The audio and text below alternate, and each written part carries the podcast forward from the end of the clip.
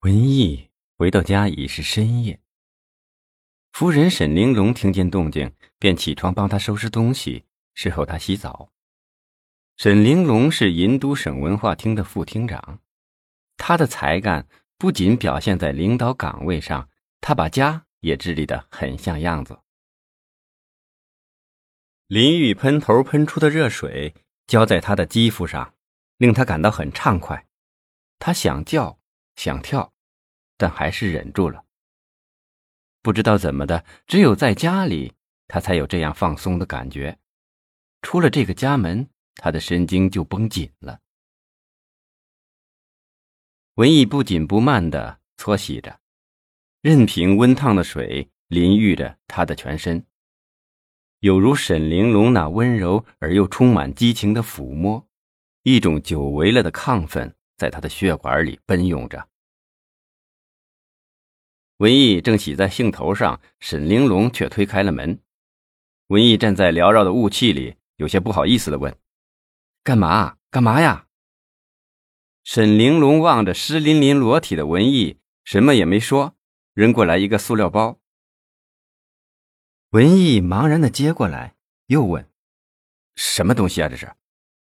沈玲珑坦率的指了指他的下身。说：“把那个东西好好洗洗消消毒。”然后就关上了门。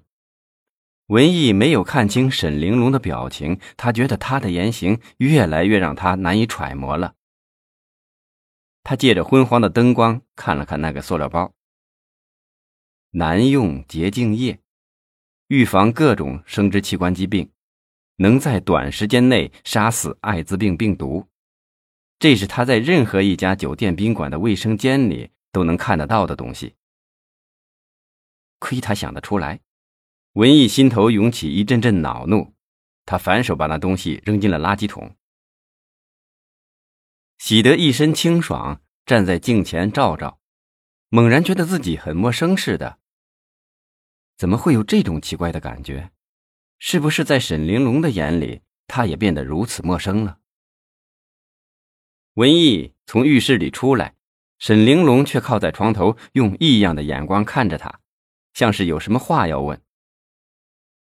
也许是因为他们之间有一门许久没有温习的功课，他等着他来好好的温习。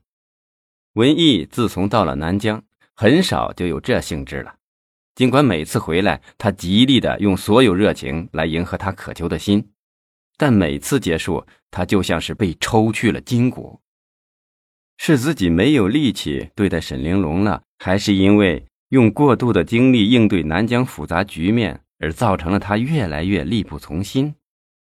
文艺一边想着，一边应对沈玲珑热烈如火的躯体，但他越想努力，越是力不从心。刚才浴室里的那股热情，顷刻间荡然无存了。最后。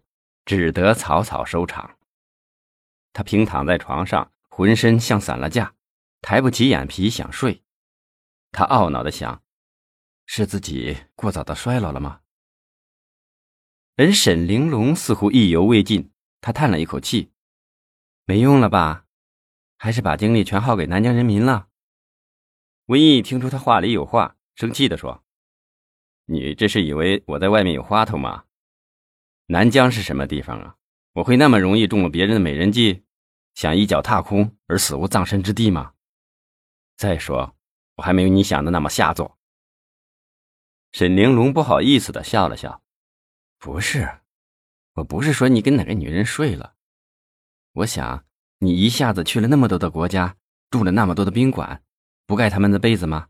不用他们的卫生器具吗？”文艺冷嘲热讽的说。玲珑，我看你是官当大了，心眼儿却小了。